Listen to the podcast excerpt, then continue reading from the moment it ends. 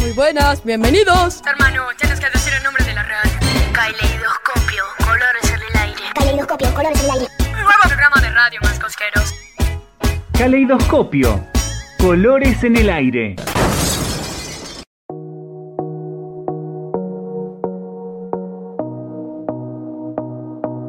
Los chicos y chicas de segundo primera turno mañana del Colegio Roca y hoy queremos compartirte algunas ideas y reflexiones que estuvimos pensando sobre las publicidades y los estereotipos. ¿Cómo Cenicienta venció fácilmente la sociedad más difícil? ¿Me ayudas a bajar esa carpeta? ¿Me ayudas a llevar las cosas al auto? ¿Y acá quién me ayuda? Ay, yo con Carlos me saqué la lotería.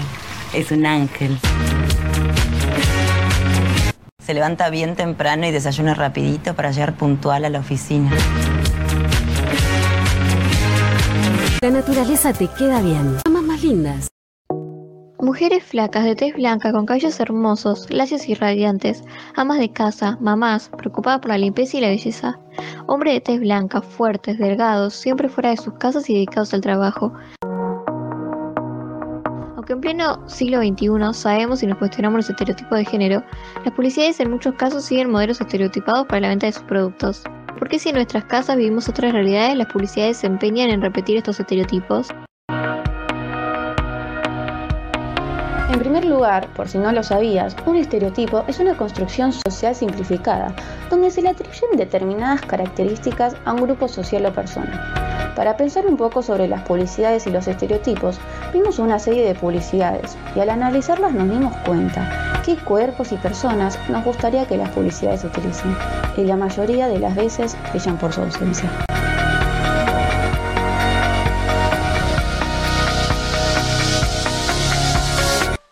A mí me gustaría ver cualquier modelo o cuerpo, no siempre chicas de medidas y alturas perfectas. Me gustaría que en las publicidades aparezcan personas con capacidades diferentes. Me parece que debería haber más anuncios con gente que no tenga el estereotipo básico que ponen las publicidades de mujer blanca, placa y que incluyan gente que sean que tengan otras características, o sea, que sean tal que no importe su masa muscular o que no importa el color. Me gustaría encontrar personas en publicidad de géneros distintos. Me encantaría encontrar empatía sin discriminación alguna. Hay muchos cuerpos, cuerpos distintos y cuerpos todos válidos. También que hay muchos tipos de imagen, ya sea puedes tener arrugas, puedes tener granos y, y no está mal. Lo ven como si fuera algo malo, como si fuera algo feo y no está bien.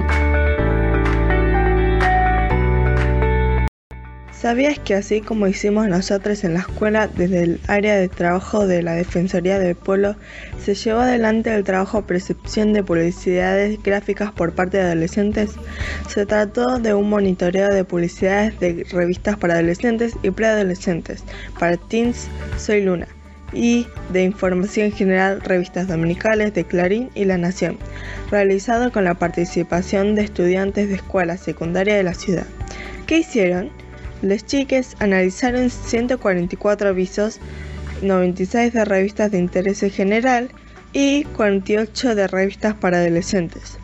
Entre los resultados, destacaron que el modelo predominante en los avisos es el de mujer joven, blanca, delgada, de clase media alta y heterosexual, modelo que deja fuera a gran parte de la población y acentúa un estereotipo de lo femenino sin dudas limitantes.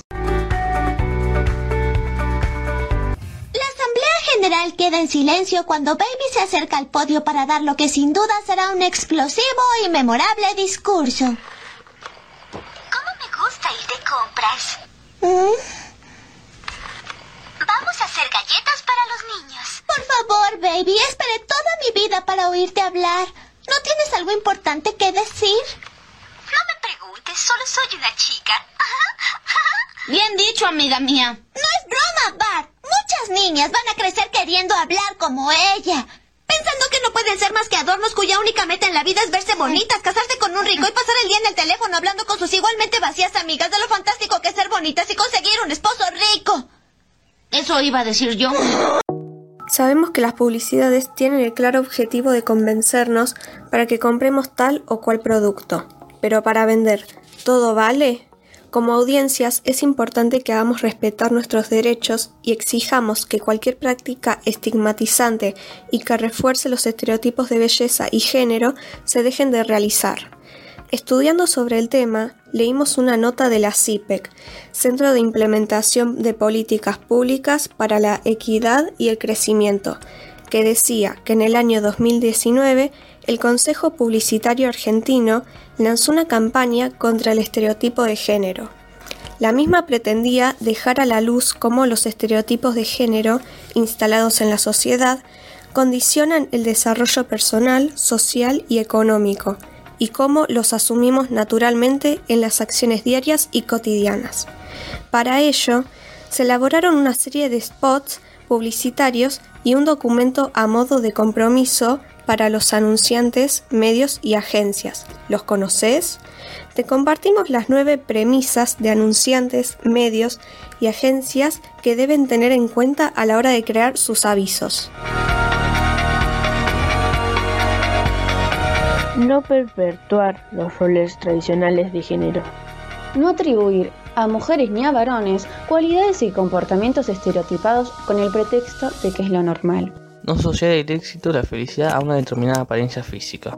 No justificar o legitimar la violencia machista en todas sus formas a través de recursos como el humor o la ironía. No mostrar o sugerir a las mujeres y niñas en posición de inferioridad o dependencia. No excluir o discriminar a través del lenguaje. No discriminar ni utilizar la diversidad de identidades de género.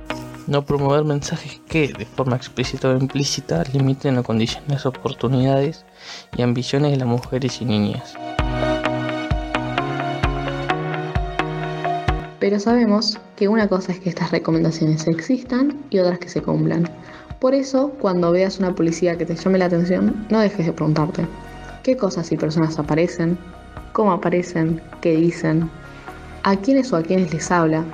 ¿Las personas de estas publicidades se parecen a vos o a tu familia o a tus amigos?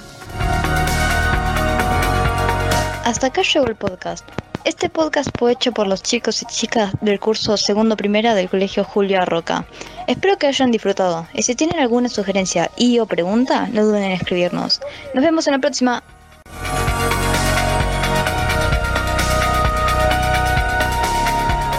Caleidoscopio. Colores en el aire. Programa Medios en la Escuela. Ministerio de Educación. Gobierno de la Ciudad de Buenos Aires.